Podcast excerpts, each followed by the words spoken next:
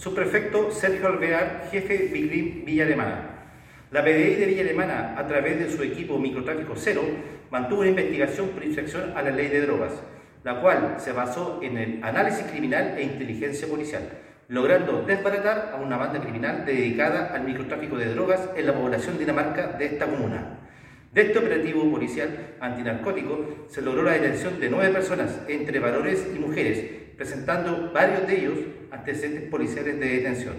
Se logró además incautar 1.870 dosis de cocaína base, 76 dosis de cannabis, 50 comprimidos de clonazepam, 562 mil pesos en dinero en efectivo, producto de la venta de drogas, además de evidencia de interés criminalístico.